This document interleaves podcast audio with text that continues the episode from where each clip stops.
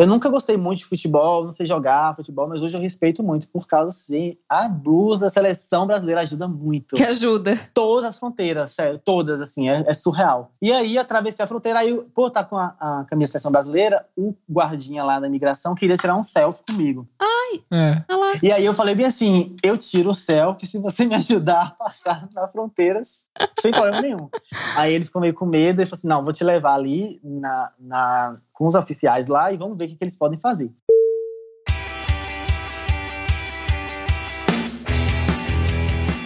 Olá, viajantes, aqui é a Manu. E aqui é o Mac, sejam muito bem-vindos ao ViajaCast. E hoje a gente tá trazendo de volta um convidado que não conseguimos terminar essa conversa, porque. A gente teve um problema técnico na gravação, né? A gente tem que interromper a gravação no meio. E a gente vai fazer até um negócio especial, a gente vai fazer continuidade. Então você pode voltar no episódio de semana passada e entender que aquilo lá é o começo dessa história que a gente vai continuar hoje. Então, recomendação: não comece esse episódio se você não ouviu o Willy contar das suas aventuras. E, claro, vou trazer ele pra conversa. Seja muito bem-vindo, Willy. Oi, oi de volta, casal. Oi, gente. Oi, ouvintes. Estamos de volta. Vamos continuar essa saga aí, essa odisseia. Vamos lá.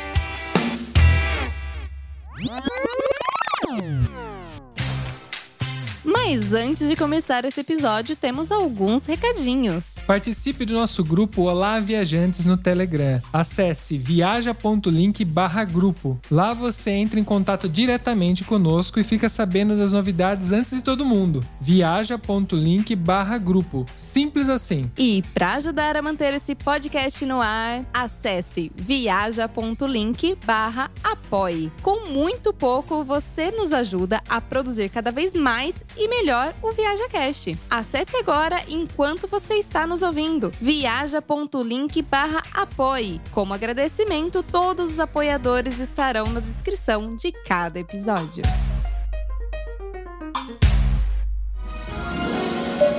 Setting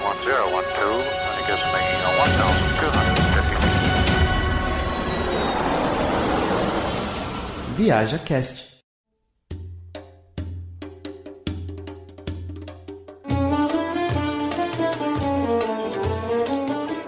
Pra quem tá chegando novo aí, eu- eu sei que eu recomendei pra ouvir o primeiro episódio, né? Mas se você foi teimoso e continuou até agora aqui, o Willy fez um mochilão. Ele praticamente fez da Alemanha até a Índia por terra. Uma viagem que ele passou por 24 países. E essa viagem durou um ano e meio, isso, né? Mais ou menos. Isso, um ano e meio. Certo. E aí, no, no último episódio, a gente tava falando sobre essa saga, né? Como que foi ir pra pra esses lugares. O William, ele é bastante do estilo do Mac, que é aquele cara que não vai planejando nada, só vai acontecendo e vai indo. Então, pra pessoas desse tipo, a vida é uma caixinha de surpresas, literalmente. E a gente foi contando, né? Na verdade, a gente não, a gente foi ouvindo enquanto ele contava por onde ele passou, o que aconteceu e a gente tinha parado na Turquia. Então, esse episódio hoje parte da Turquia em diante. Willy, me fala, por que que seu coraçãozinho bate mais forte pela Turquia? Nossa, falar Turquia, ó, já acelera. eu amo a Turquia. Na verdade, assim, a Turquia me abraçou muito quando eu cheguei. Como eu falei no episódio anterior, depois de três meses intensos na Europa, foi muito intensa a viagem. E aí, quando eu cheguei na Turquia, fui muito abraçado, assim. Na verdade, assim, a viagem começou a ficar mais slow, assim, mais lenta. Começou a pegar o ritmo correto, eu acho. Que a gente até comentou, né, na semana passada, que quando a gente viaja a um longo período, a um longo distância, por muito tempo, a gente tem que aprender a viver na viagem. Então, o segredo de você não pirar é você encontrar uma rotina fora da rotina, né? Uma rotina dentro da viagem, assim, você viver um dia a dia, você começar a se comportar ou a viver como um local, por exemplo, na- na- nos destinos que a gente vai. E na Turquia eu comecei a aprender isso, né? Porque apesar de ter tido várias experiências incríveis no leste europeu, na Europa, mas foi muito corrido, assim. Eu visitei poucas cidades, eu não, eu não, parei para explorar um país assim, específico. Foram, sei lá, nem lembro mais quantos países foram, mas em três meses foram vários, assim, oito, sei lá, dez. E aí, na Turquia, não. Então, eu já comecei ficando 15 dias em Istambul, naquele hostel maravilhoso que eu falei pra vocês, que era super barato, eu paguei 6 reais, e era um hostel de um iraniano. E aí também começa meio que a delinear minha viagem, porque assim, quando eu cheguei na Turquia, eu tinha duas opções. Eu queria ir pro, pro Sudeste Asiático, a essa altura do campeonato, nem pensava mais se eu ia ou não, mas assim, o meu coração me mandava mais pro Oriente Médio, para países assim, menos explorados, menos conhecidos, porque é mais o meu perfil mesmo. Então, eu cheguei na Turquia, eu tinha duas opções. Ou eu descia tipo, faziam alguma coisa do tipo, sei lá, Marrocos, Egito, ou Israel, Jordânia, não sei, descia, ou eu ia em direção ao Uzão, né? Tipo, Uzão. Irão, Turcomenistão, Uzbequistão, Afeganistão e por aí vai. Então, a Turquia foi decisiva nesse ponto, porque lá em Istambul eu fiquei no hostel que era o de um iraniano. E esse cara, tipo, foi fantástico, assim. Assim, no rosto só tinha coroas, que nem eu falei, né? Tinha gente do Afeganistão, tinha esse iraniano, tinha dois iranianos, na verdade. Tinha uma, uma sueca que queria ir pra Síria e tal. Então, eles me trataram meio como neto. Ah, Tudo que eu fazia era errado, não sabia fazer nada, não podia. O que era ótimo, porque eu tava super cansado, então eu não podia cozinhar, não podia limpar, não podia fazer nada. Porque eu não sabia fazer nada, então eles faziam tudo por mim. ah, Eu, me, eu me encarnei o personagem de neto e fiz. E fui. Foi, tá ótimo. Ah, Já que vocês querem fazer, faz Que aí, é, pô. que é maravilhoso ser neto, é maravilhoso. Faz aí. E, e foi, é incrível, assim, quando a gente se entrega, assim, né? Tipo, a- deixa a vida me levar, né? Como diz esse provérbio maravilhoso. né? Aí as coisas realmente acontecem, o universo conspira. Porque, por exemplo, eu precisava muito economizar agora. Porque, querendo ou não, o leste europeu é mais barato, mas é Europa, assim. Sim. Foi uma grana que euro. eu gastei, é euro. E aí, quando eu cheguei em Istambul, na Turquia, eu precisava econom- muito economizar. E aí eu tava disposto a, tipo assim, fazer duas refeições por dia, uma se fosse preciso, sei lá. Uhum. E nesse hostel, eles davam café da manhã. E as outras refeições, eu meio que ia na godela. Tipo, na Bahia a gente tem essa palavra, godela, né? Que é tipo... Traduz aí.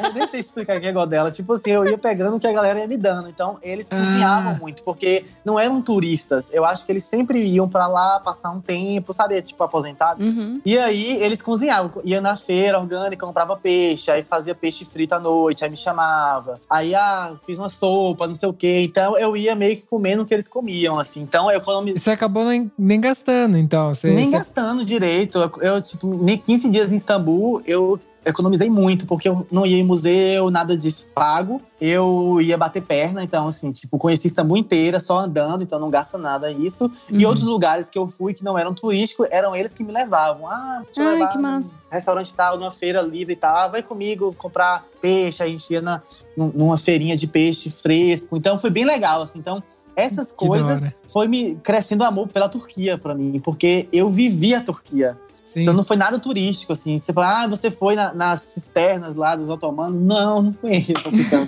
Você entrou no Rádio Sofia? Não, não fui no Rádio Sofia. Então, assim, eu vivi mesmo a, a rotina de Istambul. Você É, viveu que um local vive, né? Vivi que o local vive. É um turismo muito interessante porque você tem contato com uma visão completamente de, de- diferente. Não é aquele negócio que você Sim. vai pra aquele lugar que né, você deu os exemplos aí, né? Que é onde todo mundo que for pra lá vai querer ir. E você teve uma visão local, de conhecer talvez a feira local, comprar, comer, às vezes a comida local, que é uma sensação muito legal. E eu adoro também. Uma das coisas que eu compartilho com você, a Manu também compartilha. Sim, isso eu adoro. E é muito interessante porque você, entende como funciona o país, vem uma riqueza cultural. né? Você vê que não é só o que você pensa que é o correto, né? Às vezes as pessoas vivem de um jeito totalmente diferente. Né? Exatamente. E aí ganha outra cor a cidade, assim, ganha outra, outra visão. E aí eu me apaixonei por Istambul, foi a primeira paixão da Turquia. Eu amei, mas eu precisava me desvencilhar daquilo. Assim, quando eu vi que já tava dando, sei lá, muito tempo, eu falei, gente, calma aí, eu, eu tenho mandamentos aqui. Eu, eu lembro que eu tenho que dar pra frente, É. eu não posso estagnar. Tô quase Já morando tive lá. É, tô quase morando, tô virando turco já. A galera me confundia com turco, né? E aí eu falei, não, preciso seguir minha vida. Eu senti que era. E aí foi legal porque foi quando começou a encher mais de turistas lá. Porque, como eu falei, né, no ano anterior, teve um ataque terrorista na praça principal, lá em Sultanahmet, que é onde tem os dois pontos principais, que é a Hagia Sofia e a Blue Mosque. Teve um ataque terrorista lá, então o turismo caiu bastante. E aí não, é, tava muito barato e pouco turista. E também era final de inverno, que também o turismo é em baixa, né? Sim. E aí chegou a primavera. Então, assim, foi muito louco, assim. Foi tipo um sinal que eu precisava ir embora. Porque, e é uma coisa incrível que vale a pena falar também. Eu andava sempre por aquele bairro lá, Sultanahmet e tal, de Istambul, tudo normal, tipo, ruas, tudo as pessoas normais. E aí dormi, no outro dia acordei, a cidade estava coberta de tulipas. Tipo, co- sério. Ah, é? Sério? Cobertas, mosaicos de mosaicos de tulipas. Assim, eu acho que tem um festival de tulipas, um festival da primavera, eu não entendi direito como é que era. É. Mas eles montaram mosaicos incríveis de tulipas, assim, da noite pro dia. Eu fiquei chocado. Do dia pra demais. noite. Eu falei, "Gente, isso é Deve real? ser Será lindo, que- deve ser Será que eu lindo. dormi dois dias, uma semana? E aí é muito bonito, porque eles colocam uns andaimes, assim, aí, aí você pode subir, né, e ver do alto os mosaicos. Eles fazem desenhos. Ah, No Brasil tem, né, aquele, não sei se é Corpus Christi. tem, é de areia, não é? É, eles fazem os tapetes de areia. É, que a pessoa faz de areia, de, Sim. de sementes também. Hum. Isso. E aí eles fazem com flores e tal. E eu falei, caraca, que massa. E com isso, o turismo, Hum. os turistas chegaram também, né? Então, assim, a cidade começou a ficar cheia. Então, eu não conseguia mais ter aquela rotina de, tipo, de manhã, padaria, de falar com fulano de tal, com cicrano, porque não encontrava mais eles, era os funcionários que estavam lá tal. E aí eu falei, ok, acho que é hora de ir embora. E aí, nisso, eu comecei a descer. Eu não sabia muito bem pra onde ia, deixar levar. E aí, eu falei bem assim, o que eu quero ver da Turquia, assim? Aí, eu finalmente, vou pesquisar. E aí eu descobri que um dos lugares que eu mais tinha vontade de conhecer era na Turquia. Eu não sabia que era. É. Que era Pamukkale, que são aquela montanha de algodão que chama, que são tipo bacias termais Aham. brancas. Não sei se você já viu essas fotos Sim, no Instagram, já vi que essa são foto, bacias termais brancas assim, é bem bonito e tal. E eu falei, caraca, na Turquia onde? É pra baixo. Ah, vou, vou lá então. Vou pra É. Denizli, que fica em Denizli. Pamukkale é um vilarejo de distrito. É. Então, pronto, é pra lá que eu vou, vou conhecer esse lugar. E aí fui pra lá e fiquei couchsurf. Foi a primeira vez que eu fiquei couchsurf Que da hora. né, né, Ah, foi a na primeira? Turquia. Ah, na Turquia, Na ok. Turquia. Foi a prime- na Turquia, foi a primeira vez. E aí, era uma casa de estudantes e tal, então foi bem legal, porque, assim, eu cheguei lá num- numa época ruim, porque tava chovendo muito. Então, minha ideia era só ir pra lá, ver pra Bucali e ir embora. Então, Uhum. começou a chover, então eu acabei ficando lá uma semana. Ah, Porque só no último dia que fez sol. olha. Só que o legal, porque eu tive mais contato com os turcos. Porque em Istambul, eu tava com afegãos, iranianos Sim. e tal. Não tava muito com os turcos. E lá eu fiquei com os turcos. Então eu vivi meio que a vida deles. Então eles eram é, estudantes universitários. Então eu conheci a Universidade de Denizli. Que legal. E aí, à noite, eles fumam assim que nem a caipora, né? Tipo assim, os caras fumam muito, meu Deus do céu. Eu não fumo se vocês fumam, mas Não. assim, Gostei não é- da referência. Na minha Que mãe, nem, a que nem a caipora. cara, mas a minha mãe usa, essa- ela fala, fuma que nem a caipora. É, eu nem, Nossa, eu você não é conhecia. louca, de Mad Maria, assim, os caras fumam sem parar. A gente não fuma também.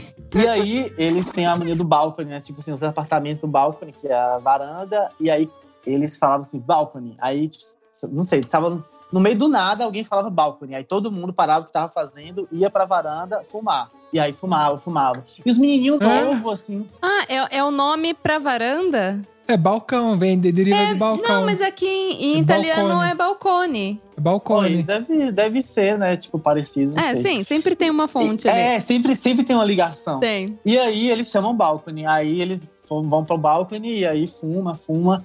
E fuma no carro, fuma na rua, fuma dentro de casa, fuma tudo. Eles fumam muito. E você fuma por Beleza. tabela, né? É, por osmose, fumante. Eu nem ligo mais, assim. de- antes de viajar, a gente fala, ah, gosto de cheiro de cigarro, não sei o que tal. Hoje em dia, você pode falar na minha cara, eu dou risada. Ah, foda-se. É, aí, beleza, é uma das coisas que eu vi dos turcos, que já via eles fumando muito, mas não tinha convivido, assim, com os fumantes, aí eu, eu fumei por osmose. E outra coisa que eu, eu meio que, eles eram meio nerds, assim, então foi legal também, porque eu descobri uma night mais turca, assim, ao invés de ir pra balada, essas coisas, era uma cidade mais ou menos pequena, né, o, o distrito que eles moravam, eles iam para uns bares que jogar um jogo chamado OK. Eu não sei explicar esse jogo, mas é como se fosse um, um de palavras, assim, caça-palavras, e aí você tem que fazer. Até hoje eu não entendi a regra desse Ah. jogo. Eu sei que é um bar, vai todo mundo pra esse bar, geralmente são mais homens, não vi quase nenhuma menina, não vi nenhuma mulher, na verdade. E aí são várias mesas, assim, e aí co- vários coroas, gente jovem, tudo, todo mundo sentado nessas mesas, como se fossem mesas de poker, só que joga esse jogo ok. Aham. E aí, de longe, tipo, esse bar mesmo que a gente foi, é todo de vidro. De longe você vê uma fumaça em cima, assim, e a galera embaixo. Tinha três camadas. As pessoas, um lá E a eu- fumaça. a fumaça. assim. Gente. E aí passa de- até de madrugada jogando, e eles fumando e rindo, e jogando esse jogo e tal. E eu achei massa aquilo, assim. Eu não entendi muito o jogo, eu aprendi depois. Joga, tentei jogar, perdi, porque quando você perde a rodada, roda a mesa, né? Então eu nunca ficava parado numa mesa só. O que foi legal também que eu conheci e conversei com várias pessoas. E os turcos são muito gente boa, assim, são muito abertos, eles amam o brasileiro. Que legal. Então, assim, eles são muito legais, solícitos, hospitaleiros. Que da hora. E aí eu comecei a ter mais cuidado com o turco, essa vida do, da Turquia, e comecei a gostar mais. Então minha paixão foi crescendo. Saí de lá, fui para Selçuk, porque eu descobri que Éfeso, tipo, é lá. Tem, tem uma cidade chamada Éfeso, que é antiguíssima, até quem é cristão, é uma cidade que tem na Bíblia, Éfeso. assim. Uhum. Ah, E aí eu descobri que era lá as ruínas, é uma das cidades antigas, assim, das mais bem conservadas do mundo tal. E eu falei, cara, eu tenho que eu tô aqui, velho, eu tenho que conhecer esse negócio. Tô aqui, né? Vou aproveitar. É, tô aqui, vou aproveitar. E aí fui pra lá, fui conhecer Éfeso, foi uma experiência incrível, porque novamente tava, era baixa temporada, então tava vazio, então eu pude explorar, conhecer a cidade toda. Não tinha guia, então eu meio que inventei na- a história na minha cabeça. Essa é boa. Cara, tipo, ah, isso aqui eu acho que é isso. Entendeu? Tem uma Éfeso real e uma Éfeso que eu criei. eu, eu costumo dizer que o mundo é mais divertido na minha cabeça. então, provavelmente o seu também é. É, então, eu, tenho- eu compartilho dessa teoria. A minha Éfeso é muito legal, assim, aconteceu várias coisas. E aí, de vez em quando vinha um grupo, eu colava com eles, aí eu conseguia entender um pouquinho do que eles estavam falando. Ah, essa coisa é isso, essa coisa é aquilo. E aí aprendi um pouco da história de Éfeso zoando assim, mas eu aprendi um pouco do que eu ouvia assim, e também que tinha as plaquinhas lá conversando. E aí tem uma história engraçada nessa Éfeso, porque assim, aí me falaram, o cara falou bem assim: ai, brasileiro, é, aqui em cima, tipo, subindo esse morro, tem a casa que Maria morou. Maria, mãe de Jesus, depois que Jesus morreu, um dos discípulos levou ela pra esconder, porque eles ficaram muito famosos, né? Então, a, Sim. pra se esconder da fama, digamos assim. Aí eles se isolaram nessa casa, que foi uma das últimas casas que Maria morou. Uhum. E aí você, ah, você é brasileiro, você deve ser católico, cristão, alguma coisa assim. Eu falei, é, sou cristão. Vale a pena você conhecer lá. Aí eu falei, vou lá então. Aí tinha duas opções, ou de táxi, que era um absurdo, tá? Os caras estavam cobrando 25 dólares, táxi Vixe. sempre mete a faca, né? É. Falei, não, é, é subindo esse morro aqui, ah, beleza, vou andando. Vou de a pé. É, é logo ali. É É, assim, logo ali. Era, eram apenas 7 quilômetros. Eu não acho 7 quilômetros muito, mas era 7 quilômetros de subida no asfalto. Nossa. E o Nossa. sol, assim, rachando, velho. Tipo assim, na metade do caminho, eu falei, velho, que ódio. Era sabe? barato, os 25 dólares. Não vale a pena, velho. Aí eu falei, meu Deus, o que eu tô fazendo aqui? Mas tava na metade do caminho, né? Eu falei, não, não vou. Nem cristão eu sou. É, então, tipo, não vou voltar agora. Vou pagar essa promessa, chegar lá, acender umas velas, pedir ajuda pra me voltar. Cheguei, conheci a casa é, pequenininha e tal. No fundo, valeu a pena porque eu pisei na casa que a mulher lá pisou, né? Mas assim, Sim. me arrependi, me arrependi. Adoro gente sincera. Aí na volta, negociei com o taxista, chorei e tal, e ele fez bem baratinho pra mim. Eu acho que eu paguei tipo 25 reais assim, pra voltar. Ah, ok. E aí teve até uma confusão nessa, nessa volta que ele me enganou e eu briguei com esse cara. Mas assim, se eu for contar essas histórias, a gente vai. Só, longe. só fala disso.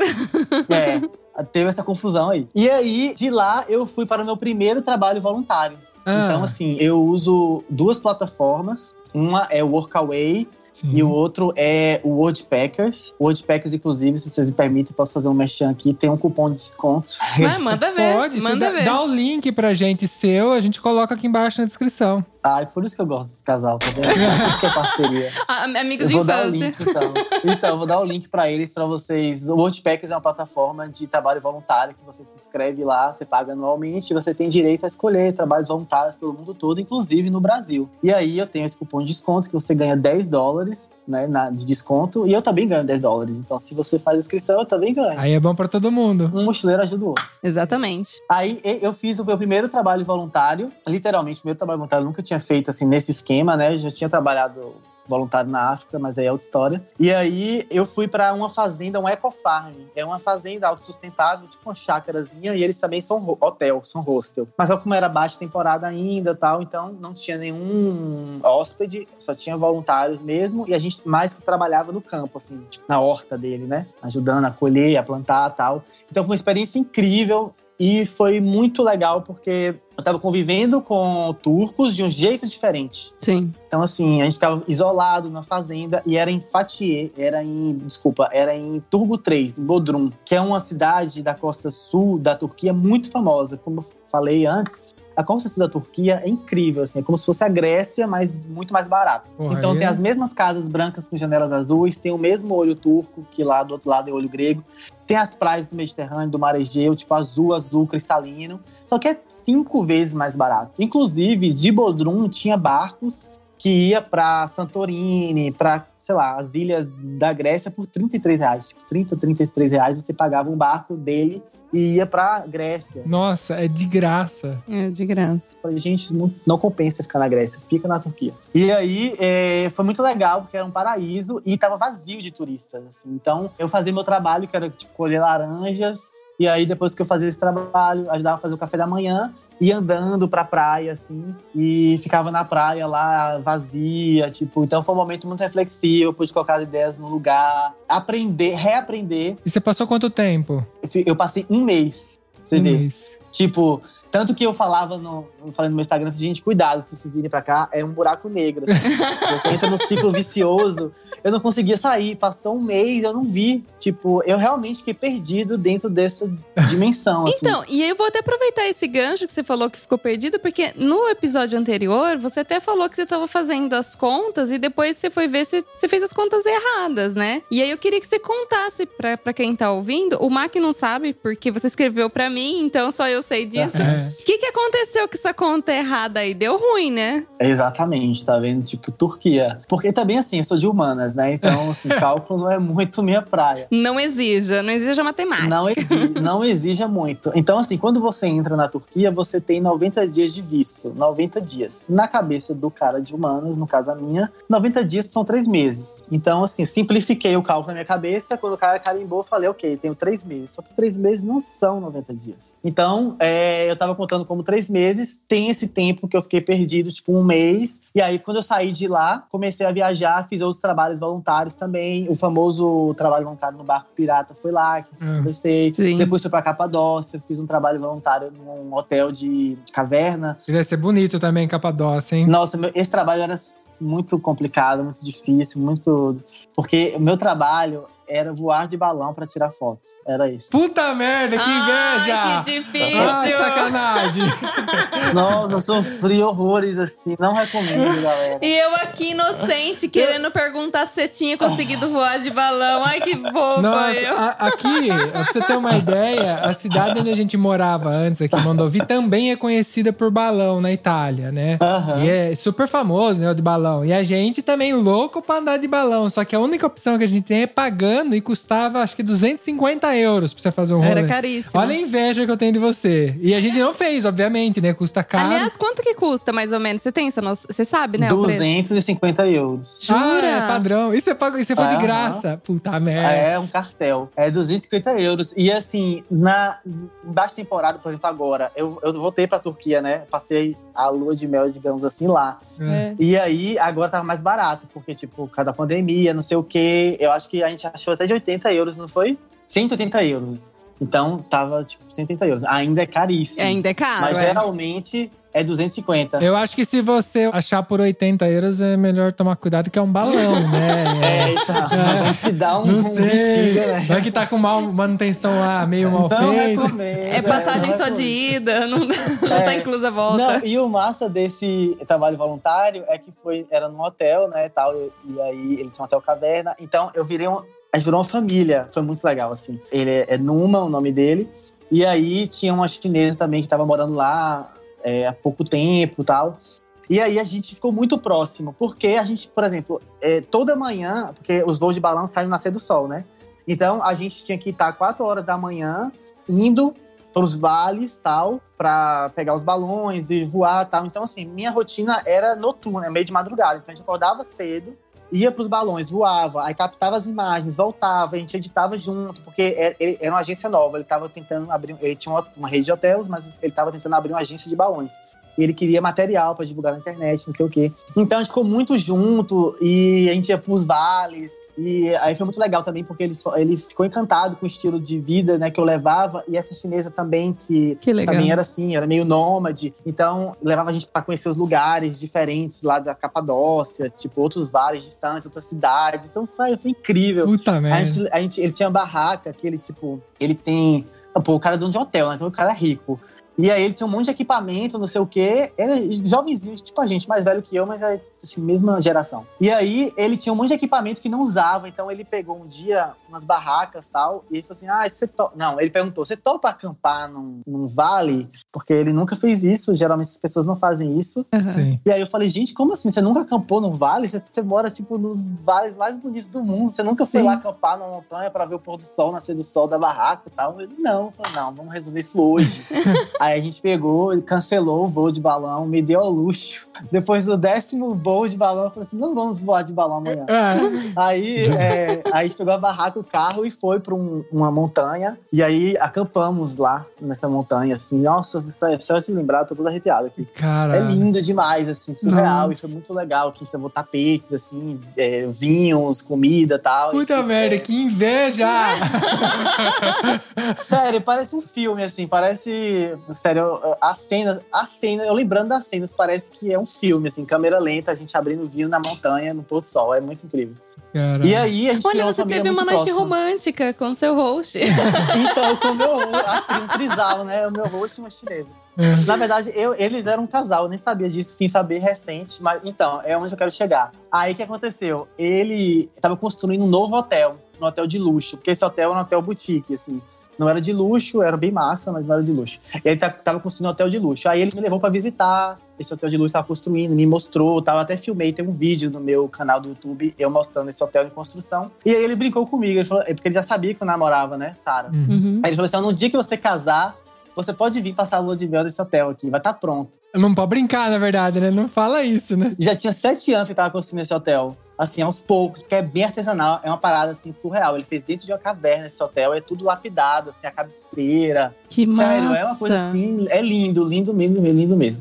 E aí ele falou, brincou, ele falou assim: ah, quando você casar, você pode vir passar a lua de mel aqui. Aí eu casei em novembro, tudo conspirou pra me voltar pra Turquia, né? E aí eu, eu liguei pra ele, eu falei assim: Numa, tô indo passar minha lua de mel no hotel, tô sabendo que você já inaugurou, a promessa tá de pé. Aí ele, não acredito, tá de pé. Ai, que aí, massa. quando a gente voltou pra Turquia agora, a gente foi pra Capadócia e ficamos no hotel dele 10 dias. Num quarto que ele separou pra gente, tipo, suíte lá com banheira. Ricos, ricos. desde a caverna, riquíssimo, dias de glória. Nossa. Isso que a gente tinha feito 15 dias de trabalho voluntário numa fazenda antes dessa vez, né? Que a gente tava viajando junto. A gente fez um trabalho voluntário pesadíssimo, tipo, de colocar compostagem em pé de limão, carregar Uhum. pedra pra construir casa. E aí, depois desse rolê crossfiteiro, a gente foi parar na Capadócia de novo. Ficamos no hotel de luxo lá 10, 15 dias. né? Blogueiros. isso eu compartilho, isso eu compartilho muito com você. Não me prometa nada que eu vou, eu vou cumprir.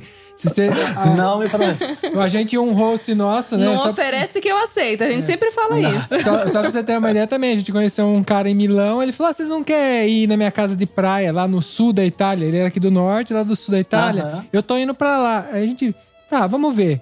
Corta a cena, alguns dias depois a gente chegou lá embaixo, lá e passamos também uns 10 Dez uns- dias. 10 dias com ele lá na casa da Chegou praia. com um dele. isoporzinho, uma cadeira de plástica. Falei, Bom. não convida, não. Você convidou a pessoa errada. Mas depois disso, eu sei que você e a Sara qualquer dia bate aqui na porta de casa, que eu É. convidei já, É, né? então, na- é, já me fizeram um convite pra ir na Itália, assim, e já estamos comprando a passagem. É. Inclusive, Olha aí. hoje a gente viu o preço aqui da passagem, fala. inclusive, eu queria dizer ao vivo que estamos chegando na próxima segunda-feira. Toca a campainha de fundo, né? Abasteçam a geladeira, por favor. Pode ficar tranquilo. Isso não é um problema. A gente vai deixar tudo pronto pra você.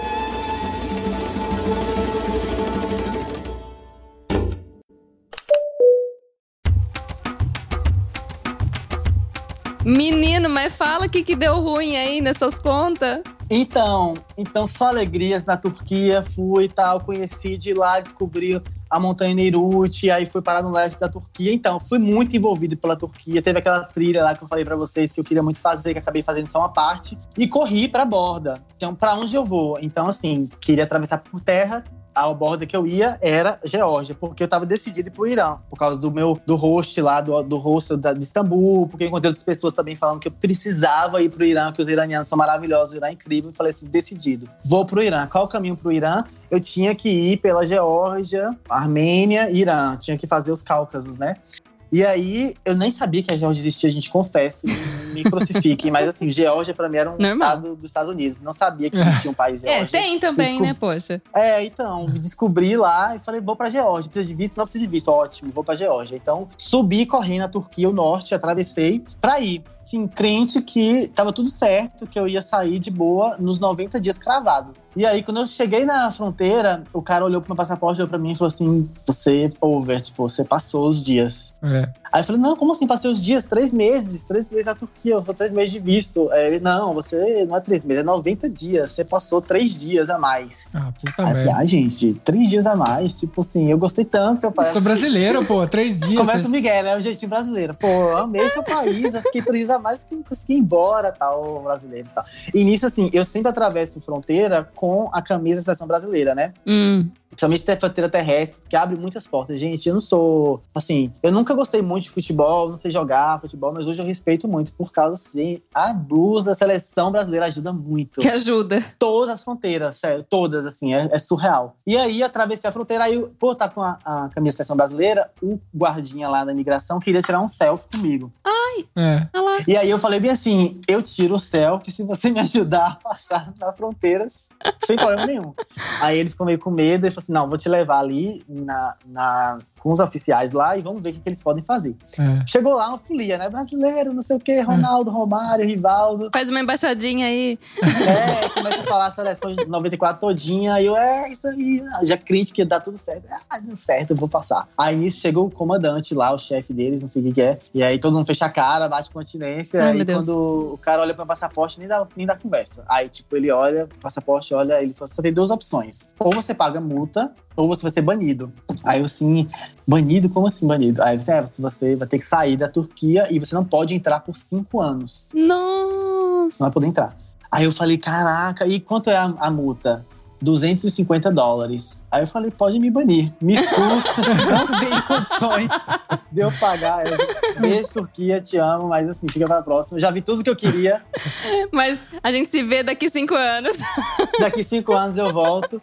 E aí foi isso, eles me expulsaram da Turquia, fui banido, então eu não podia entrar pra Turquia cinco anos. Aí muda para 2021. Ah. O que que aconteceu? Peraí, mas peraí. Você foi banido em que ano? Eu fui banido em 2017. Ok. Faz as Beleza, contas. Só pra, pra, pra galera, não. Só pra galera fris, É, pra frisar a galera. Não ok. tinha dado cinco anos ainda. Não, tinha dado três anos só. 2017, 2018, 2019. É, três anos e pouco. E aí, é que aconteceu. A Fica tranquilo, a gente já sabe que você não é bom de conta.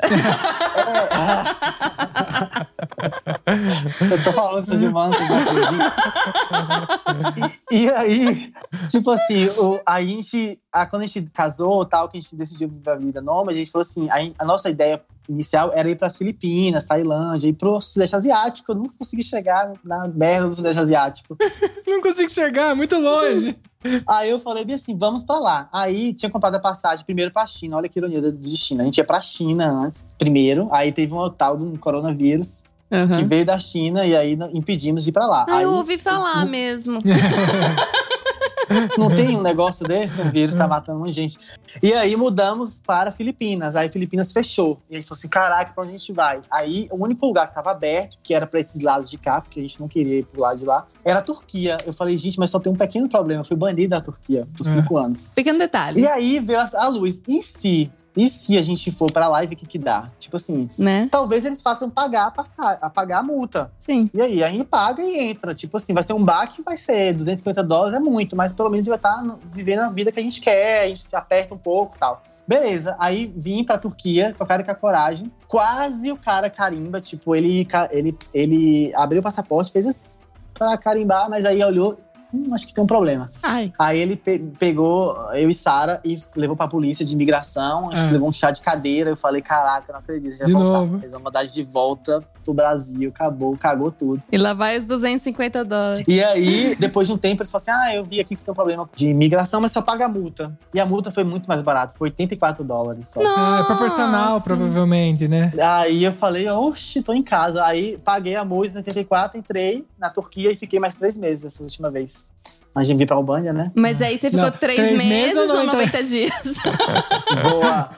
Nós quase erramos de novo. não, Sara tava o tempo inteiro, a gente passou, a gente passou, a gente passou. E a gente tentou ir pro Iraque, né? Antes de vir pra Albânia, a gente tentou ir pro Iraque. Hum. Aí chegou na fronteira do Iraque e tudo tal. Não conseguimos entrar, porque no dia que a gente chegou lá, eles, eles cortaram a entrada para brasileiros, é, americanos, Reino Unido, todos esses países que tá com alto índice de coronavírus. Uhum. E aí a gente teve que voltar. E aí nisso a gente tinha, sei lá, nas contas de Sara, a gente tinha um dia para chegar em Istambul, pegar o voo para Albânia, porque era- ia dar os 90 dias. É. E aí eu acho que foi muita sorte, porque como a gente entrou, reentrou na Turquia, Uhum. é, eu acho que eles começaram a contar do zero. Sendo que 90 dias são assim, dizem que é 90 dias a cada 180 dias. Então, assim, teoricamente, a gente estourou nossos 90 dias. Sim, de. Só depois de 180 dias que a gente poderia entrar novamente e ter mais de 90 dias. Mas Uhum. eu acho que na confusão lá, de, de ser uma, uma imigração, talvez que não, não tá acostumado com brasileiro, não sei.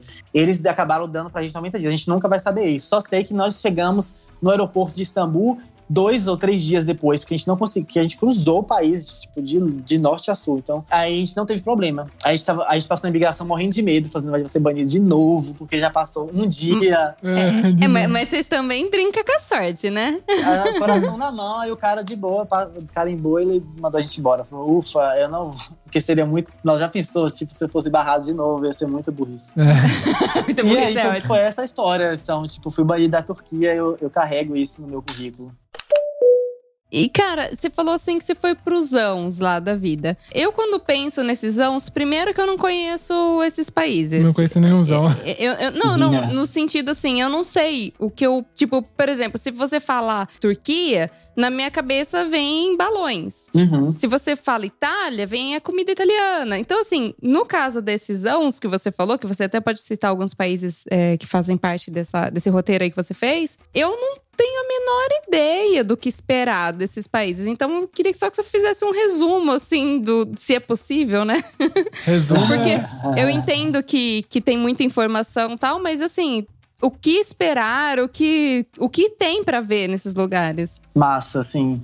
É, vou, vou sintetizar muito mesmo, porque cada um desses países daria pra ter um episódio do seu podcast só falando sobre eles, porque Imagino. é muito rico, assim. E é uma pena que são pouquíssimo divulgados e tem um estereótipo muito grande, né? Porque a gente coloca o zão em si numa caixa só. Então todo mundo é árabe, todo mundo é terrorista, Uhum. os países são todos desérticos, um calor desgraçado e perigosíssimo. Sim. E na verdade, eles não são nada disso.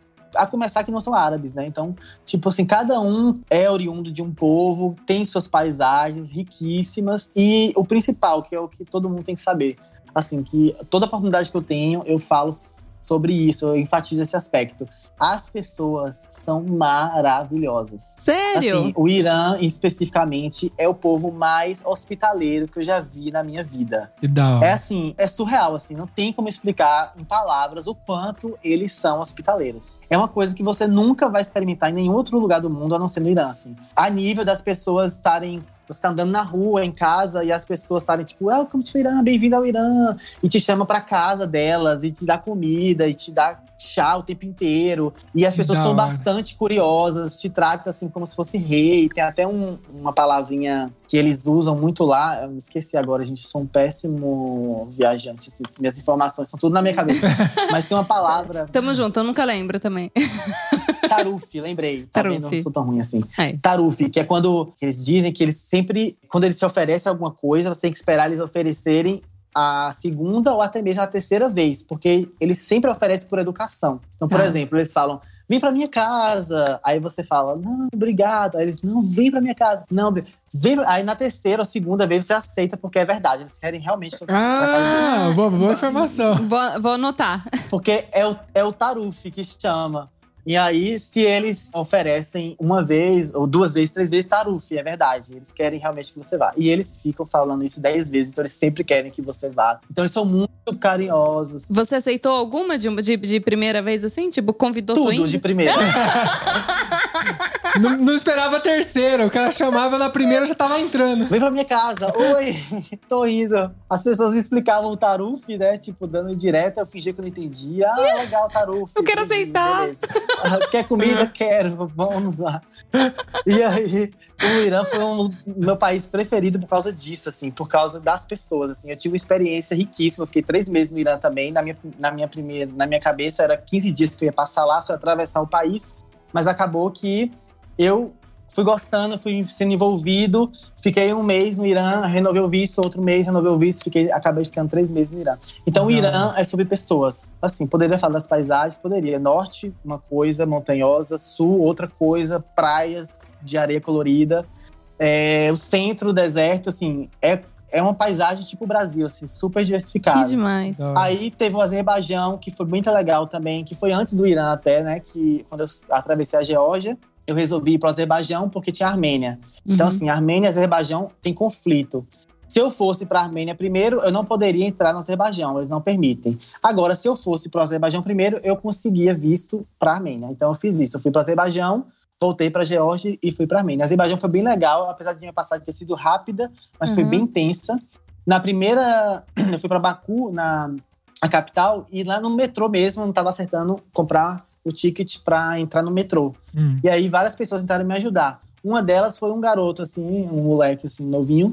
E aí eu- ele acabou me convidando para ir pra casa dele. Que eu falei pra ele que eu tava. Não sabia ainda o que eu ia fazer lá no Azerbaijão, tava meio perdido. Aí ele me convidou pra conhecer a família dele. E eu conheci a avó dele, a mãe, o pai, foi bem legal. A mãe dele fez vários pratos típicos pra eu me cozinhar. Gosto, Legal. gosto. Cozinhou vários típicos pra eu me conhecer. Ah, E aí, nisso, ele convid- me convidou pra um casamento que ia rolar, tipo, no outro extremo do país. Ah, Era um casamento de uma prima dele, uma coisa assim. Eu falei, caraca, uma oportunidade de um casamento Sim. no Azerbaijão, vou com certeza. Então encontra a gente lá tal dia. Lá vou eu atravessar o Azerbaijão inteiro. Tipo, passei por mil aventuras também, que Ah. daria pra contar várias histórias, mas cheguei na, na, na tal cidade do casamento. ah. Cheguei no casamento, fui barrado no casamento. Tipo, o cara falou pra todo mundo, menos pra noivo e o noivo. Então quando eu cheguei lá, eu não Ah. era- ninguém sabia que eu ia pra lá. Um gringo ah. no seu casamento, assim, Sim. mal reservado. A mulher falou assim: não vou deixar esse cara entrar. E eles não foram pro casamento. Então, tipo, nem Ai. avisou que eu ia e nem eles foram no final das contas. Então, fiquei na porta. que doideira! Aí eu falei: não acredito. Ah, vai ter um casamento lá, vai lá. Vai lá no casamento. Vai lá, vai ter um casamento lá. Tipo assim, como se fosse um evento público. A gente só não vai avisar aqui. E aí não consegui entrar no casamento, lógico. Joguei tanta praga nesse moleque que ele estar morto hoje. Mas valeu a pena, assim, que eu conheci o Azerbaijão, atravessei, peguei carona, tive várias situações. Eu, eu, eu assim, adoro o seu positivismo. Do tipo, eu me fudi, mas valeu a pena.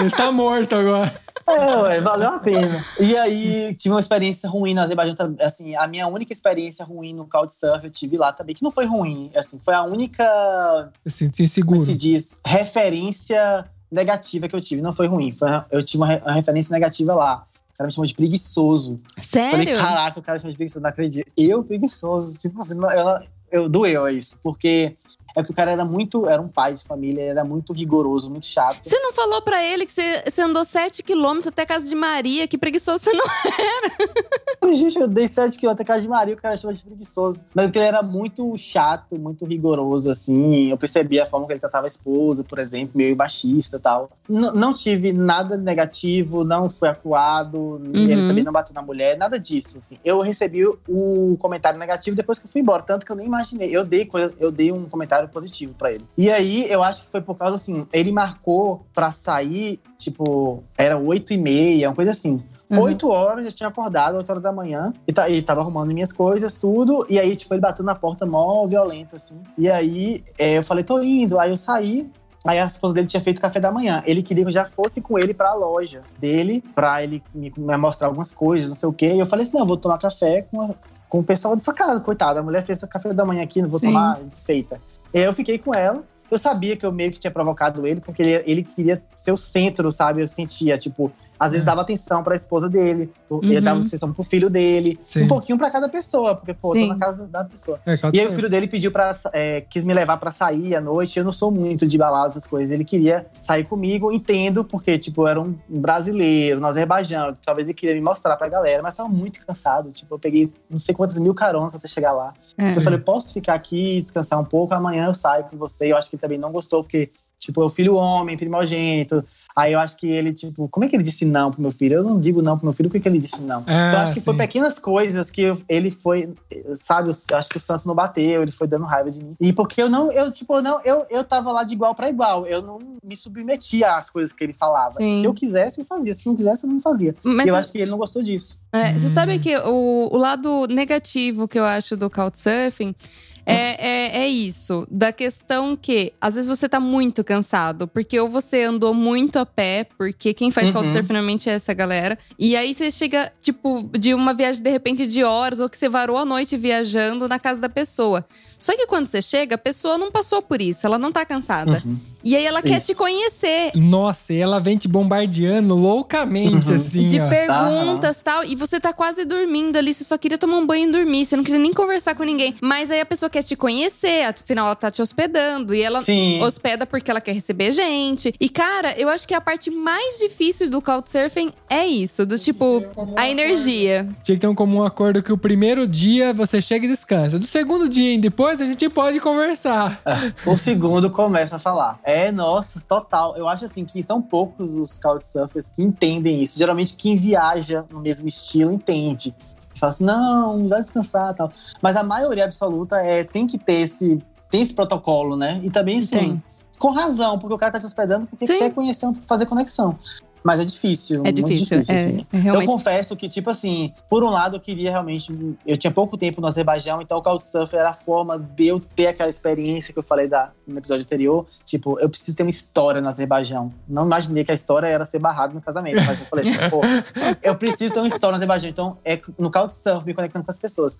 Mas, por outro lado, também era uma forma de eu economizar. Então, tipo assim, tinha casos que eu. Essa cidade dele não tinha hotel nessa cidade. Eu tinha que ficar em Couchsurfing porque eu queria ir numa vila do lado da cidade. Nem era meu interesse aquela, aquele lugar. Eu queria Sim. uma vila que ficava lá dentro. E aí eu tive que ficar me sujeitar àquilo e tal. Mas eu tava, sabe, quando. Seis, mais de seis meses, eu acho, seis meses de viagem. Eu já tava assim, ligado no, auto, no foda-se. assim, eu nem tava me importando muito, sabe? Então tem hora que eu, pô, sou humano. Ah, Tudo Sim, bem, sou legal, claro. gente boa, fazer amor, mas tem hora que chega no limite. Então eu não tava muito me importando. Ah, ele não gostou, dane-se. eu Não É, ligo, se tipo, não tá gostando. é. Não, não posso fazer muita coisa. Eu me simpatizei muito com a esposa dele, com o sobrinho dele, com a família dele. Eles foram muito educados. E você sente, né? A energia bate quando a pessoa quer te agradar. Então, eu fiquei lá por eles, assim. Eu fiz um esforço mental por eles. Então, eu fiquei conversando. Eu estava interessado no que a família dele queria. Ele estava interessado mesmo. Não gostei do cara. Mas, mesmo assim, ainda fiz um, um comentário legal, mas recebi um... Ele é muito preguiçoso. Bom, pelo menos só foi isso, né? É, não, Isso não, aí- não, não É, então, ofende nada tanto assim. é. né? É, então. Mas eu brinco com isso até hoje. Meu, e eu lembro assim da lista de países que você me passou, um, eu fiquei assim, nossa, que é um que, que, eu, que eu ouço falar só pela TV, que é o Cazaquistão. E eu falei assim: caraca, ele foi pro Cazaquistão. Tipo, meu, primeira pergunta: você se sentiu ameaçado em algum momento, inseguro, sentiu medo? Me responde primeiramente isso. Zero. Jura? Então, assim, é, respondendo essa pergunta zero, e o Cazaquistão não é nada disso, assim. Tipo, o Cazaquistão foi o último ano que eu fui. Então, Uhum. assim, depois do Irã, que tem essa parada toda, assim, zero insegurança, é um país maravilhoso, hospitaleiro, peguei carona, eu fiquei 100%, 99,9% das, em casas, eu só peguei hotel a primeira noite, que eu fui de carona da Armênia pro Irã, e o Uhum. resto foi casa das pessoas, que as pessoas iam me convidando e me mandando pra casa do, do parente. Então, assim, não fiquei em hotel em nenhum momento no Irã, só couchsurfing. E aí, depois do Irã, eu cheguei aí no Iraque, na fronteira. Não che- eu ia atravessar a fronteira, decidi não, porque o visto do Irã é único, então se eu saísse, eu não ia conseguir voltar. E aí fiquei só ali no Kurdistão iraquiano, mas fui muito bem recebido também. E aí decidi ir pra cima. Então, Turcomenistão, Afeganistão, Kirguistão, Tajiquistão e, por último, Cazaquistão. Meu plano era esse. Ah, Mas o que aconteceu? O primeiro foi o Turcomenistão. O Turcomenistão é um país dificílimo de entrar, é ditadura lá ainda. E tanto que eu, eu consegui o visto, foi bem difícil e só eu consegui. Por exemplo, quando eu fui aplicar para o visto no, em Teherã, no Irã, tinha um casal de espanhóis, um francês, não lembro mais, e um alemão, assim. De todos, só eu consegui. E foi um processo que durou duas semanas Nossa. para conseguir. E eles tem várias pegadinhas assim. Vou dar um exemplo. Por exemplo, o visto que eu consegui é um visto de trânsito. Então eu tinha cinco dias pra atravessar o país. Ah, Então eles me deram cinco dias, porque a desculpa que eu dei é que eu queria ir pro Uzbequistão, por terra. Então, Aham. ok, você vai sair do Irã, você tem cinco dias para chegar no Uzbequistão. E aí você tem que dar a rota exata para eles. Então, tipo assim, eu vou passar por essa cidade, essa, essa, essa e essa. E aí eles vão fazer os cálculos se a cidade que você deu dá cinco dias mesmo. Você tá mentindo. Entendi. E ele tem três ou mais fronteiras. Então, por exemplo, você também tem que ser esperto nisso, porque eles fecham, volta e meia, eles fecham uma e abrem outra. Então, por exemplo, você fala: meu itinerário é entrando por essa fronteira, vou nessas cidades e saindo por tal fronteira. Aí eles vão falar: ah, essa fronteira tá fechada, não vou te dar o visto. Então, hum, assim, foi uma muita pesquisa, difícil também, porque na internet não encontra nada, mesmo em inglês e outras línguas, Ah. e um pouco de sorte também. Sim. Então, que eu consegui fazer o rota certinha e fui. Aí, o número dois, que aconteceu no, no Turcomenistão. No Turcomenistão é ditadura, como eu falei, país super fechado, você não pode tirar foto, você não pode filmar. hum, É, e ainda tem uma, uma, uma coisa forte, é que eles são, a fronteira é muito perigosa, dizem. Assim, os relatos que eu li, apesar de antigos, na época, é, relatos antigos, era tipo assim, que eu tinha que ficar pelado na fronteira, que eles revistam tudo, revistam Nossa. memória, revistam computador, revista tudo, pra ver se você tirou alguma foto, algum registro, eles são bem turbulentos. E também é, é a chamada caminhada do inferno, porque, por exemplo, como o Turcomenistão ele é isolado, hum. então ninguém pode chegar no Turcomenistão, ninguém pode entrar no país. Então a fronteira do país até o Turcomenistão, ele não pode encostar um país no outro. Então eles se isolaram. Então é 1 km e 800, tanto na entrada quanto na saída. Ah, Tem quase 2 km no deserto. Então se você quer entrar no país por terra, você tem que andar por esse deserto 2 km até chegar na imigração, na outra imigração. que então louco. eles chamam Caminhada do Inferno. Caramba. E aí eu saí do Irã, fiz essa caminhada. Então, essa parte também, né? Contando bem rápido aqui. Foi uma das situações mais é, complicadas que eu tive na viagem, assim, mais Hum. tensas. Conto isso em outros lugares, o pessoal pode procurar depois, mas eu fiz um cálculo errado. Eu, eu peguei um trem, isso na saída, né? Do Turcomenistão para o Uzbequistão. Eu peguei um trem que eu calculei pelo Maps.me que era 300 quilômetros da última cidade, Turcomenabate, para o Uzbequistão. Hum, Só que na verdade era 30 quilômetros até a fronteira. E aí eu cheguei muito cedo. E Hum. aí é, chegou de madrugada, o taxista me abandonou na fronteira. Tipo, eu não vou Ah, meu Deus. te esperar aqui, é muito perigoso, se vira. E eu falei, cara, pelo amor de Deus, não, não, eu preciso. Não me deixa. Fica aqui comigo, eu pago. Porque se ele ia atrasar tudo, se ele voltasse pra cidade, voltar pra lá, e eu acabei de mochileiro também, eu poderia ter feito isso, mas, tipo, o orgulho não deixou. Eu Falei assim, eu quero voltar pra lá pra depois pagar de novo, tipo, Sim. quatro viagens. aham. E aí ele, tipo assim, ah, vai lá ver ali. Aí eu convenci ele a dar a volta, porque um portão tava fechado. Aí ele deu a volta pelo outro. E aí ele falou assim: vê, vê se tem alguém ali. Aí ele acendeu o farol bem alto. Aí, tipo, tinha uma casinha de, tipo, de uma guarita. Ah, Aí ele acendeu o farol bem alto quando eu tava lá. Aí alguém saiu, um cara armado saiu de lá. Ai. Ele deu a meia volta e foi embora. E, Ai, tipo, filho da lá. Ai, caramba. Aí eu, desgraçado. Fudeu. Aí parece um soldado, assim, tipo, de uniforme da União Soviética, assim, uma parada bem maluca. aham. E aí, armado. E aí, eu já abri a camisa logo, tipo, mostrei o passaporte. Brasil, Brasil, Brasil, Brasil, Brasil. Me cagando de medo. Ah, E aí, o cara, tipo, teve um espanto, assim, baixou a arma, falou, Brasil, brasileiro. Aí, Que porra você tá fazendo aqui? ótimo, graças a Deus, sou brasileiro. Aí, o cara abriu um sorriso, ele, ah, brasileiro, que massa, brasileiro. Aí, ele falou assim, falar um pouquinho de inglês, que ele é mais novinho, e falou assim, olha, a fronteira tá fechada, só abre 9 horas da manhã, mas eu não posso deixar você aqui, você não pode ficar aqui em uma zona militar, então você vai ter que passar. Eu vou deixar você passar, mas vai ter um problema, você vai ter que acordar todos os soldados e todos os guaritas até chegar no Uzbequistão. E falei, meu Deus do céu, esse povo não tá acordado, não, gente, ninguém trabalha.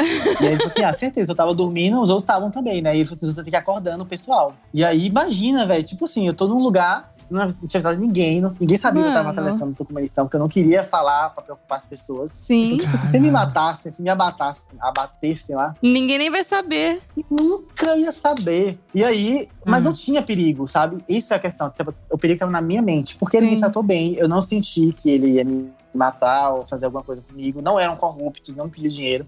Mas na minha cabeça era a morte. Tipo assim, eu ia morrer ali e ninguém nunca ia saber. Cada um você ia matar você. Sim, porque você só vê isso na TV, né? É, e eu falei, velho, eu tenho que atravessar. Eu não gosto nem de ligar, eu tenho esse problema. Não sei se você tem esse problema também. Eu não gosto de ligar para as pessoas. Eu tenho- sabe, não é uma vergonha, eu não sei Hum. dizer. É uma coisa que. Pra não incomodar, não gosta de é. incomodar. É, eu não quero incomodar. Imagina acordar soldados. Soldado armado, No né? meio tipo, do não. nada. É, armados. E aí, eu fui acordando um por um, já com o passaporte. Tipo, eu bati na porta e mostrava o passaporte. O cara acordava no susto, levantava a arma, lógico, né? E aí ele viu o passaporte e me deixava passar. E nisso foi. E aí, passei por último, eu já tinha colocado o cartão de memória no. no- eu tirei o cartão de memória da câmera, coloquei fotos, tipo, da Turquia, do Irã, Aham. e, e o cartão de memória que eu tinha tirado algumas fotos do Turcomenistão, coloquei no sapato. É. E aí, tipo assim, burrice, porque no, no raio-x ia pegar tal. Sim. Mas aí vem a parte boa, que a gente não sabe, né? Que a gente fala assim, nossa, como as coisas acontecem, como tem que acontecer. Hum. No começo a gente não entende, mas no- pra frente a gente sabe que é proteção.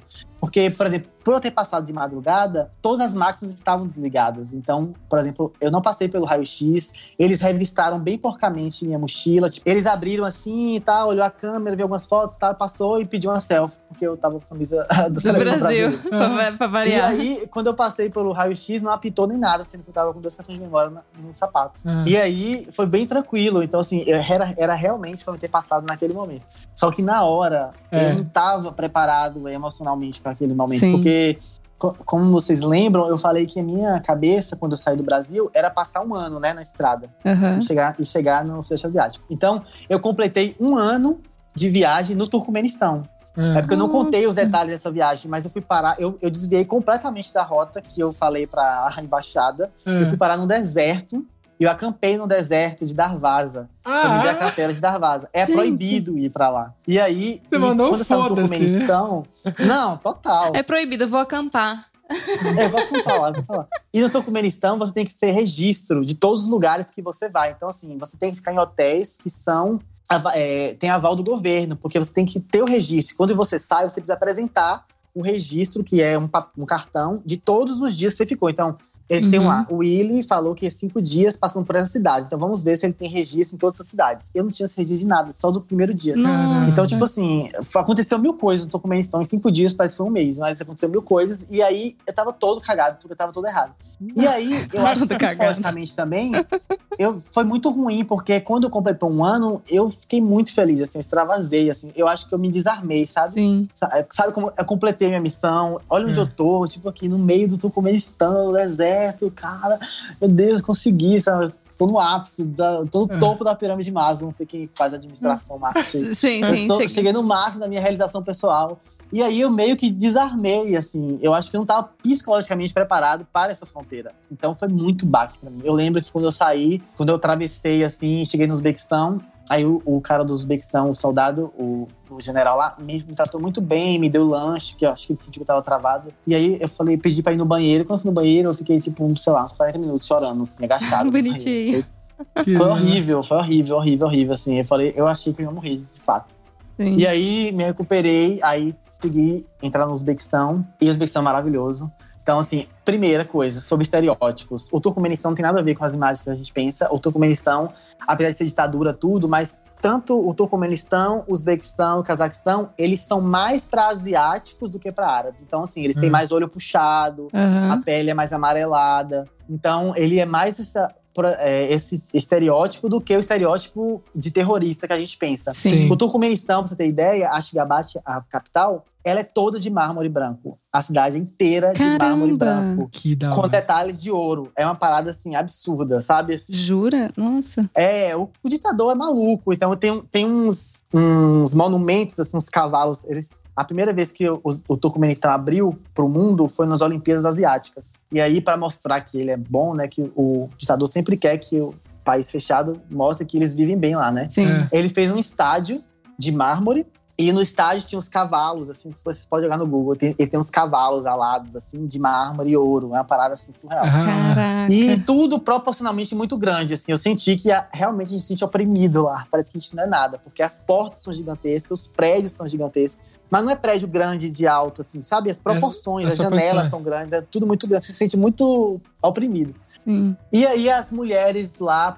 É muito legal as roupas. Eu brinco que as mulheres do Turcomenistão, elas parecem bonecas russas com roupas africanas. Sério? Porque as roupas são bem coloridas, tipo batas, assim, uns turbantes, que na verdade não são turbantes, são chapéus, assim, tipo de cozinheiro, mas com a com topo reto Uhum. e bem colorido, bem colorido, cores bem vibrantes. E elas são parecendo bonequinhos russos, porque elas têm tranças e aquela carinha rosa Que e meio é, puxadinho o olho, né? Que eles são mais pros mongóis. Então, assim, não é nada a ver, tem nada, nada, nada a ver com o que a gente pensa. assim. Caramba! E o país é desse jeito, eu acho que abate, por exemplo. O Uzbequistão também, ele também é mais para o mongol. então Eles são mais é, mo- morenos do que os turcomenos, mas também tem o olho mais puxado, mas a cara é redonda. E o Uzbequistão é maravilhoso, a cultura dele, a arquitetura é linda. É, parece estar dentro de um cenário de um filme de época, assim, sei lá, bíblico, uma parada assim, porque os homens ainda usam túnicas, É, túnicas coloridas, que e tem hora. muito sinarete, que são tipo cisternas grandes, assim, todo trabalhado na pedra. Então é muito bonito, o país é lindo. E era ok tirar foto, filmar nesses lugares? Era ok, né? Uzbequistão era de boa, é, a galera é bem legal também. Ah, então quem, quem tiver curiosidade, tem aonde essas fotos? No cu. No, No, meu Instagram. no seu Instagram. Então vai lá no meu Ah, Instagram, ok. Ei Mãe Tô Vivo. É, procura lá. Do Turcomenistão deve ter poucas fotos, tem só da cratera de Darvaza, Uhum. porque as fotos do- da cidade, das pessoas, eu apaguei, porque é uma- foi uma história que aconteceu. Eu fiz amigos lá, Uhum. Esses amigos me levaram pra conhecer um lugar e aí lá eles extrapolaram. E aí a polícia chegou e, tipo, eu, pra proteger eles, eu dei a minha câmera e aí eu tive que apagar todas as fotos. Ah, entendi. Por causa que eu fiquei com medo de fazer alguma coisa pra eles e tal. Foi uma Uhum. confusão. assim. E aí eu realmente vivi um mês em cinco dias no Turcomenistão. Foi uma loucura. Que legal. Mas valeu, assim. O povo de lá também é maravilhoso. Novamente, as pessoas que É. fazem o país. Não é o governo, não é Sim, fronteira, no- não no é fundo é cultura, assim. não é religião, nem nada.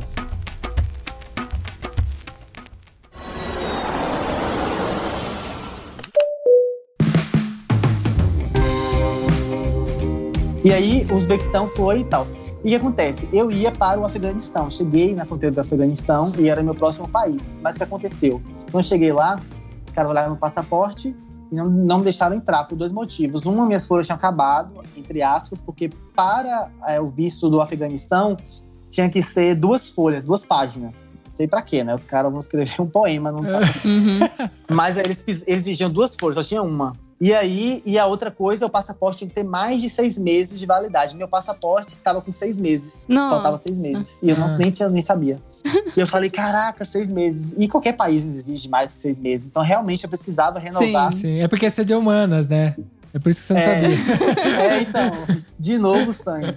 E aí eu falei, caraca, então realmente eu tenho que fazer um novo passaporte. Aonde tem um novo- uma embaixada brasileira, lá no, meio do nada, na Ásia Central, Cazaquistão. Era o único lugar que tinha. Então eu tive que mudar meus planos, porque Cazaquistão vai ser meu último país. Então eu tive que cortar todo mundo e ir direto pro Cazaquistão. Porque o Cazaquistão não precisa de visto brasileiro e lá tem embaixada brasileira. Ótimo. E aí, no, no Cazaquistão, é, antes de mais nada de falar do país, foi um baque. Eu paguei 200 dólares pra fazer o novo passaporte. Tipo, 200 dólares. Foi caríssimo, tipo, uma facada. Tem meu rim lá até hoje na sim. embaixada. Nossa, mais caro que no Brasil. E aí, o- era o que eu ia gastar, porque assim, os vistos do Zão é mais ou menos na média entre 50 e 55 dólares cada visto. Cada um. Só o Cazaquistão que não precisa. Então, 200 dólares é o que eu queria gastar na viagem pelo Zão.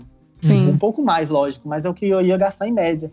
Então eu tive que cortar Afeganistão, Tajiquistão e Hum. Kirguistão e falei assim, ok, o, o Cazaquistão vai fechar o Zão por enquanto, depois eu vejo o que, que eu faço. Porque eu tava sentindo também que eu tinha que acabar a viagem. Sim, é, e é uma coisa que não tem como você fugir, né? O passaporte você não tem como fugir. Não tem como É. fugir. E aí, o Cazaquistão, então, foi o último ano que eu fui e novamente é, mudou completamente o meu conceito sobre o Zão, é, transformou de novo, porque o Cazaquistão, desses todos, foi o país mais moderno que eu já fui.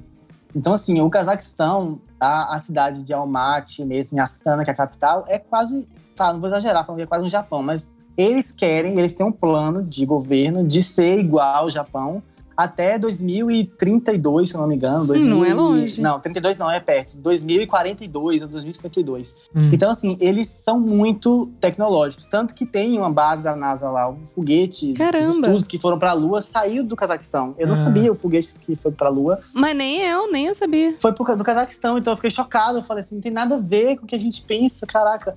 E eu peguei o inverno lá também, que foi outra coisa louca. Foi menos 40 graus eu peguei no Cazaquistão. Então você imagina o baiano Menos 40 graus. Menos 40 graus. Mano, como alguém Caralho. sobrevive? Surreal, surreal. E eles vivem assim, normal. Eu sobrevivi, assim. Um Então baiano, né? Poxa vida, sobreviveu um a menos baiano 40. sobreviveu, qualquer pessoa sobrevive. Então, assim, eles têm, eles sempre dão, as pessoas sempre dão dicas, assim, ah, não para de mexer os dedos, os pés das mãos, mesmo quando você está na rua esperando o sinal abrir, fica mexendo, porque tem muitos casos de necrosamento, em minutos pode necrosar seus dedos. Caraca. As pessoas caíam muito na rua, porque as ruas são congeladas. Então, por exemplo, o próprio cônsul brasileiro que eu conheci, né, trocando o passaporte, ele tava com a perna quebrada, porque ele caiu na rua. Caramba. Caralho. É umas coisas loucas, assim. Você via as, as mães levando as crianças pra escola de trenó. Então a vida realmente continua, assim. É muito louco. Nossa, E da- imagina. O Cazaquistão eu nunca imaginei que. Não, é muito doido, assim. Não tem nada de deserto, de frio. E eu tenho muita vontade de voltar no Cazaquistão, porque parece ter paisagens muito bonitas. Porque eu vi tudo congelado, mas eu tive a oportunidade, por causa de Couchsurf, essas coisas, de Sim. conhecer algumas vilas, assim, de- que tem florestas tal. E pela estrada eu já ficava maravilhado, são montanhas muito bonitas. E eles mesmos me contaram que, por exemplo, a Holanda é conhecida pelas tulipas, né? Que tal. E as tulipas da Holanda vêm do Cazaquistão. Então, tipo assim, não são holandesas, Ah. eles exportam. Tudo vem do Cazaquistão, você descobriu no fim das contas. A- o- Tudo vem do Cazaquistão. Do, do foguete da lua, a tulipa, é tudo do Cazaquistão. É tudo mentira, o resto do mundo. Elas me mostraram umas fotos assim, tipo, gente, você tem que vir aqui na primavera, porque, tipo assim, tulipa dá aqui que nem capim. Então, essas montanhas que tá vindo aqui é um mar de tulipas coloridas e tal.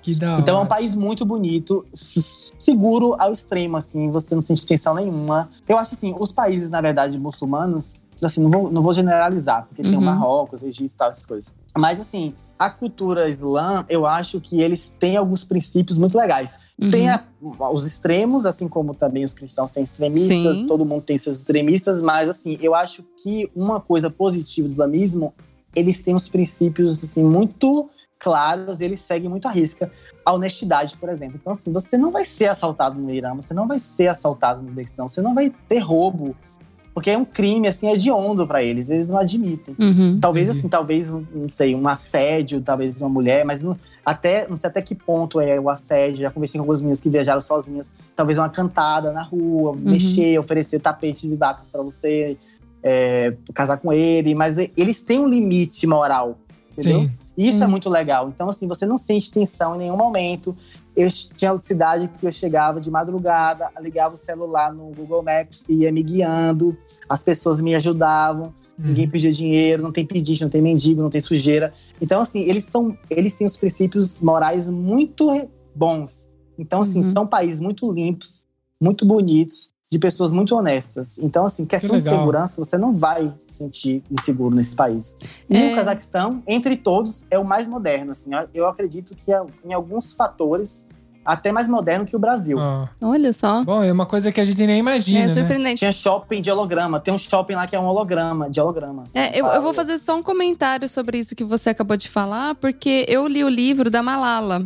E ela explica sobre isso no livro, sobre os princípios da, da religião e que eles sentem vergonha dessa questão do- dos extremistas, porque eles Uhum. foram taxados como iguais, colocaram na mesma caixa, né? E eles têm vergonha disso Sim. porque eles têm uns princípios muito bonitos. Então Sim. eu acho que é importante, às vezes, a gente dar a chance de conhecer esse povo, conhecer a história deles e lembrar que nem todo mundo é igual. E eu. Assim, eu, nós como viajantes, pela estrada, a gente percebe que existe muito mais pessoas boas do que pessoas ruins. Você tá aí que você pode confirmar isso pra mim, né? Com certeza, os bons são a maioria, assim. E é, e é aquela coisa, assim, que a gente tem que levar pra vida. O que é bom, o que é proveitoso, a gente guarda. Uhum, O que não é, a gente deixa. sim. Então, assim, na Índia é a mesma coisa. Eu acredito naqueles deuses todos.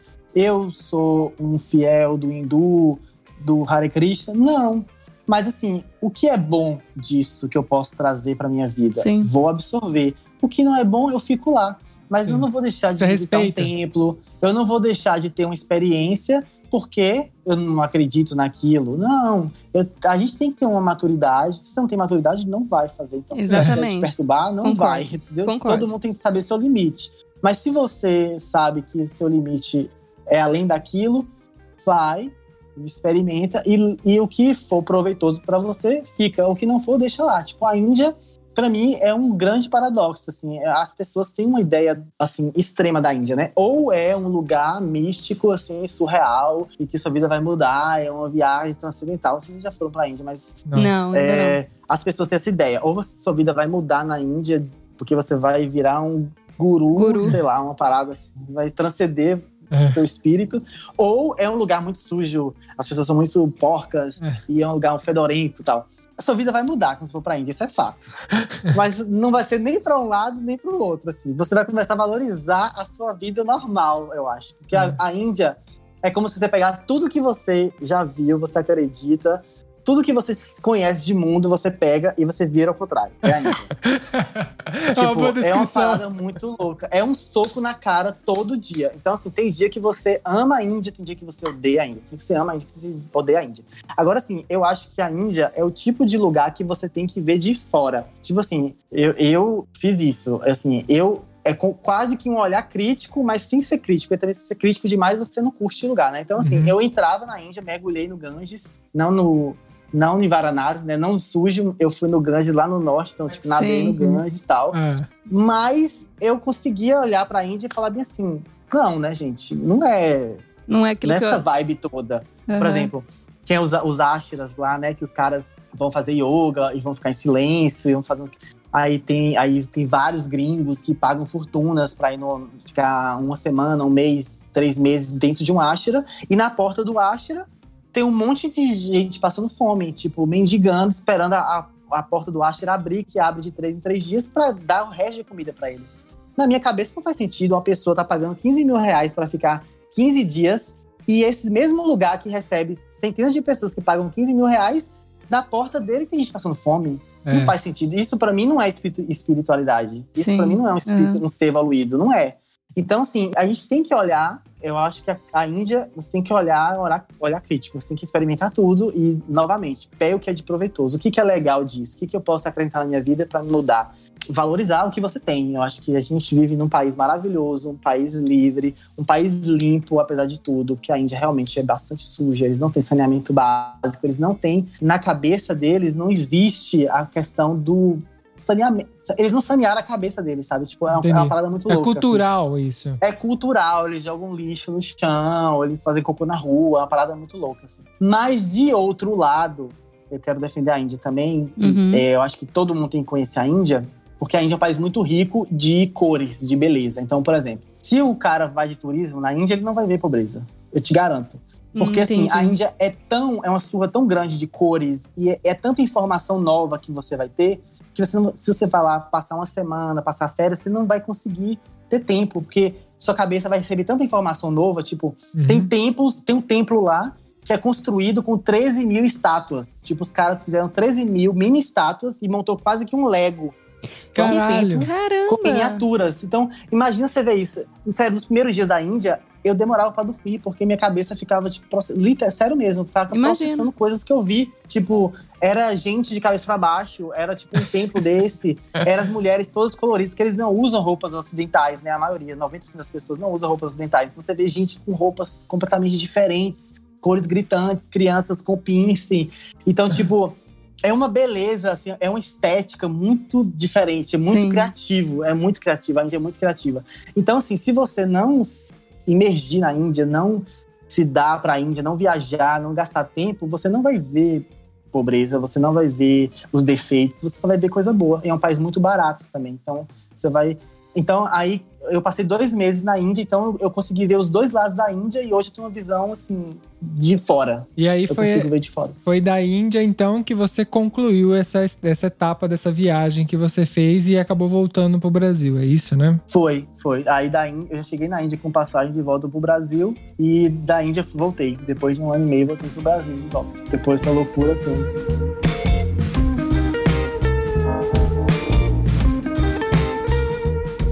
Bom, a gente juntou em dois episódios pra ter uma ideia, pra você que tá ouvindo, ter uma ideia desse mochilão, porque até pra você entender que quando você faz um mochilão de se jogar no mundo, que nem ele fez, que nem a gente tá se planejando pra fazer depois desse Covid, né? Cada dia vai ser uma somatória de informação tão grande que a sua vida vai mudar completamente, queira ou não queira, né? Você não tem muita opção. Se você se jogar, você vai se tornar outra pessoa no final. Então é- era uma ideia que a gente tinha de querer mostrar essa história dele. A gente pode futuramente pegar, se você tá ouvindo, tem curiosidade de um dos lugares e talvez fazer um negócio mais dedicado a um dos países, tal, ou até falar de outras histórias dele. Se você já acompanha ele, chegou aqui, fala assim, ó, "Ai, fala tal lugar, a gente combina com ele, a gente, ele é muito legal, acho que não vai ter problema. E era isso que a gente queria fazer, mostrar essa história, porque nossa, a gente fica aqui do outro lado ouvindo, né, com os olhinhos brilhando. É, não, ninguém vê, mas a gente fica assim, no, fica com a boca aberta o tempo todo até cãibra, né? Tipo, porque fica assim, nossa, sério? Espero que você também que esteja ouvindo agora esteja com essa mesma sensação que esse é o intuito do nosso podcast hoje. Eu vou fechar esse programa com uma pergunta. Diga. Como que era o Willy antes desse mochilão e como que era o William um ano e meio depois dessa, dessa viagem aí? O que, que mudou pra você? Em você? Eu era um cara normal. Hoje eu sou um pouco quebrado. Hoje eu não sou normal, não. Eu sou bem maluco. Sérios problemas psicológicos. Adoro!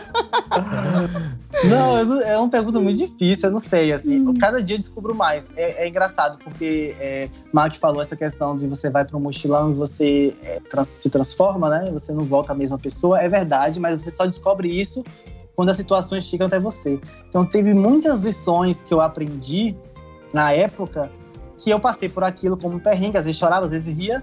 Mas eu só fui saber que eu me amadureci depois que eu passei situações no meu cotidiano. Então, tem situações que eu passo hoje que eu tomo uma decisão ou eu me comporto de alguma forma e depois eu, eu, eu paro e penso, foi por causa daquela situação que eu passei na viagem, foi por causa daquilo, foi por causa da tal pessoa me falou aquilo. Então, assim, você vai se transformar realmente, não tem como, né? Se você sai do lugar, você já não é a mesma pessoa. Mas é um processo que vai demorar a vida inteira para você entender o que você passou, assim. Só com a maturidade. Sim. É só quando você olha pra trás. Só quando você olha para trás. Olha pra trás. Você não vai É entendendo. só quando você é colocado em situações que você age de uma forma diferente do passado. É, na caminhada você não percebe, mas a hora que você estiver lá na frente, você olhar pra trás e fala: Ah, é.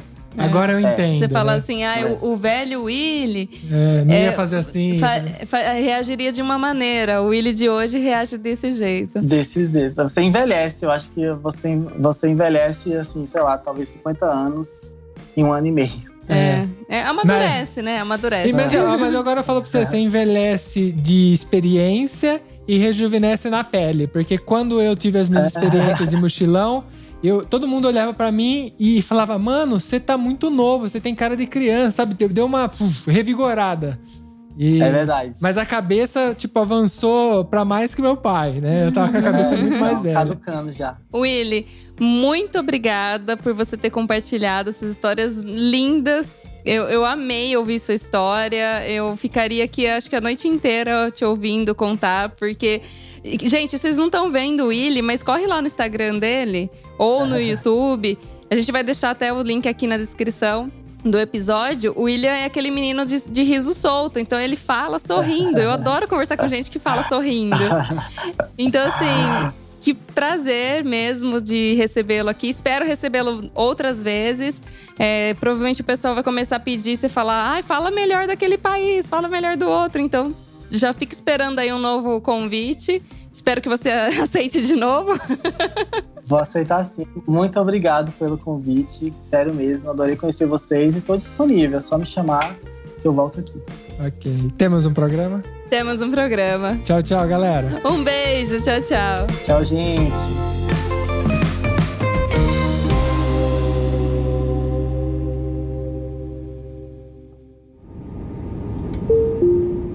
Eu tenho certeza que você lembrou de alguém ouvindo esse episódio, então compartilhe agora mesmo com essa pessoa. Assim mantemos essa conexão entre nós, viajantes. Este podcast foi editado por Play Áudios.